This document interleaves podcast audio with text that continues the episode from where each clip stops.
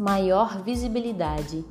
Iniciada no Brasil em 2002, no ano passado, a campanha Quebrando o Silêncio entrou para o calendário oficial do Estado de São Paulo, a unidade mais rica e populosa da Federação Brasileira, com 45 milhões de habitantes.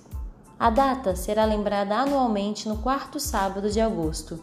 O maior obstáculo para resolver esse problema, a violência, é o silêncio da vítima. Sem a denúncia, é impossível intervir. É muito difícil romper com esse silêncio, mas essa é a porta de salvação para muitas pessoas. A mulher vítima de feminicídio certamente passou por um ciclo anterior de agressões. Se ela tivesse denunciado, talvez não tivesse chegado a esse ponto, explicou a advogada Damares Moura, autora do projeto de lei ao justificar no programa Café no Parlamento a necessidade da campanha. A deputada estadual diz que a mobilização não deve ser vista apenas como uma iniciativa da Igreja Adventista, mas como um projeto de utilidade pública.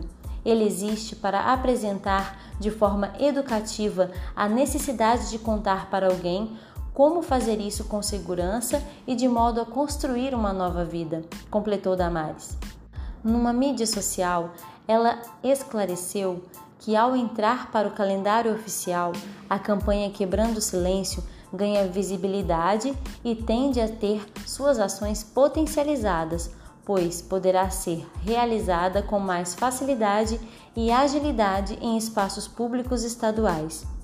Datas destinadas a certas lutas são importantíssimas, pois elas servem para lembrar, alertar e educar, concluiu a parlamentar.